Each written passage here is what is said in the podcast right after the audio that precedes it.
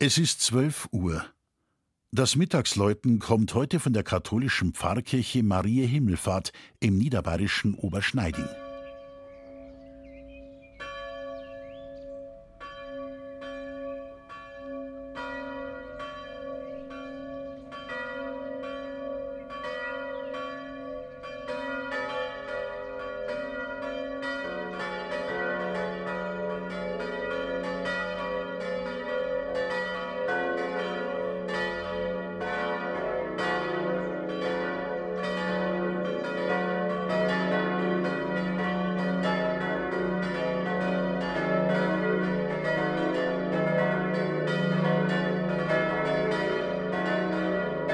Am Rande des Gäubodens im südlichen Landkreis Straubing liegt die rund 3200 Einwohner zählende Gemeinde Oberschneiding.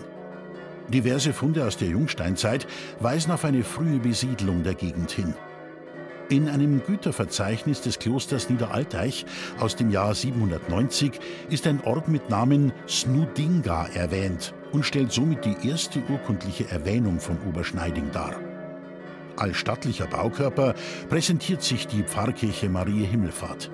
Ihr barockes Erscheinungsbild soll nicht darüber hinwegtäuschen, dass sie im Lauf der Geschichte einige Änderungen erfuhr. Von einem ersten Gotteshaus zeugen noch romanische Mauerreste im Turm.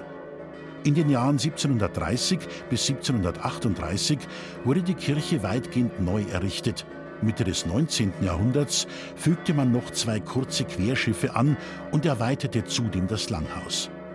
Zu einer tiefgreifenden Umgestaltung des Innenraumes im neuromanischen Stil kam es ab 1878, als die barocke Ausstattung entfernt wurde. Doch schon 30 Jahre später fand man daran keinen Gefallen mehr und wollte die Kirche erneut in einen barocken Festsaal zurückverwandeln.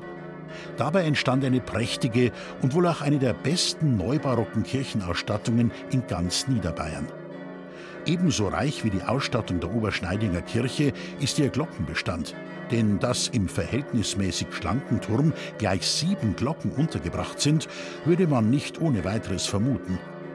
Die nur solistisch zu hörende Sterbeglocke in der Turmlaterne aus dem Jahr 1796 ist zugleich die älteste. Das sechsstimmige Hauptgeläut wird angeführt von der 1885 bei Max Guck in Straubing gegossenen großen Glocke. Die anderen fünf stammen aus Regensburg und Landshut. Das Mittagsläuten aus Oberschneiding von Armin Reinsch. Gelesen hat Christian Jungwirth.